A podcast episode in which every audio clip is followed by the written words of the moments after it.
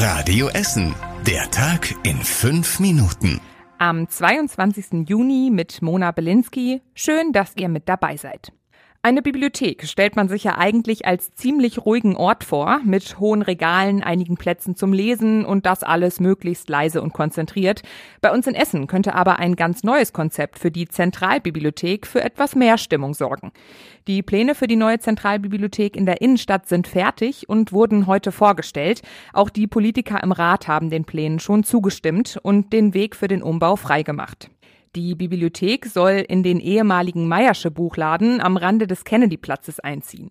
Im Erdgeschoss sind jetzt unter anderem eine Musiklounge und ein Café geplant, in der ersten Etage eine große Sitztreppe und ein Bereich für Computer- und Videospiele. In den anderen Etagen gibt es unter anderem Arbeitsplätze und ein Stillzimmer.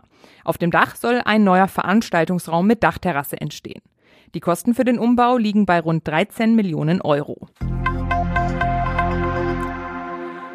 Ohne Freibad ist der Sommer doch nur halb so schön, aber in den letzten Wochen schien es dafür in Essen gar nicht so viele Möglichkeiten zu geben. Wegen Personalmangels sollten einige Bäder geschlossen bleiben. Seit heute ist aber klar, dass jetzt doch alle Freibäder bei uns in Essen öffnen. Die letzten beiden Freibäder in Freisenbruch und Kettwig öffnen zu Beginn der Sommerferien.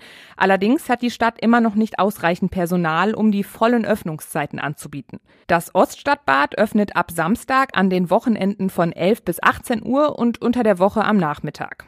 Das Freibad in Kettwig öffnet in den Sommerferien zumindest für die Frühschwimmer. Das Hallenbad wird dann aber geschlossen, weil die Stadt dort den Boden in der Schwimmhalle repariert. Wie die anderen Bäder bei uns öffnen, lest ihr auf radioessen.de.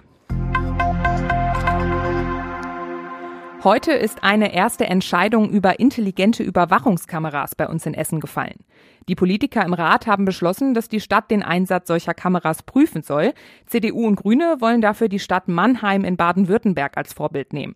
Dort werden seit gut drei Jahren einige Straßen mit intelligenten Kameras überwacht. Die Kameras erkennen automatisch, ob ein Mensch geschlagen wird oder schnell wegrennt. Dann geben sie von alleine einen Hinweis an die Polizei. Wie geht es mit der Gesundheitsversorgung im Essener Norden weiter? Diese Frage stellen sich nicht nur die Anwohner, sondern auch die Essener Politiker. Im April hat bei uns der erste Gesundheitskiosk in Altenessen eröffnet. Jetzt steht auch der genaue Standort für den zweiten Kiosk fest. Im Maibuschhof in Katernberg hat die Stadt ein Ladenlokal angemietet, das gerade renoviert wird. In dem Gesundheitskiosk soll kostenfrei medizinisches Personal zum Beispiel bei Fragen rund um das Thema Diabetes helfen können. Mit den beiden Gesundheitskiosken will die Stadt die medizinische Versorgung im Essener Norden verbessern. Der Gesundheitskiosk in Katernberg soll im Herbst eröffnen. Und das war überregional wichtig. Kanzler Scholz hat der Ukraine langfristige Unterstützung zugesagt. Man brauche einen Marshallplan wie nach dem Zweiten Weltkrieg, sagte er in seiner Regierungserklärung im Bundestag. Das Ausmaß der Zerstörung in der Ukraine sei enorm. Und zum Schluss der Blick aufs Wetter. Am Abend und in der Nacht sinken die Temperaturen langsam auf etwa 16 Grad ab. Morgen knacken wir dann wieder die 30 Grad Marke. Zum Abend hin ziehen dann aber auch Gewitter auf. Das waren die wichtigsten Nachrichten des Tages bei uns aus Essen. Alles Wichtige findet ihr auch nochmal zum Nachlesen auf radioessen.de. Ab 6 Uhr werdet ihr morgen früh wieder mit den wichtigsten Themen aus unserer Stadt versorgt. Ich wünsche euch jetzt noch einen schönen Abend und bis morgen. Radio Essen. Der Tag in fünf Minuten.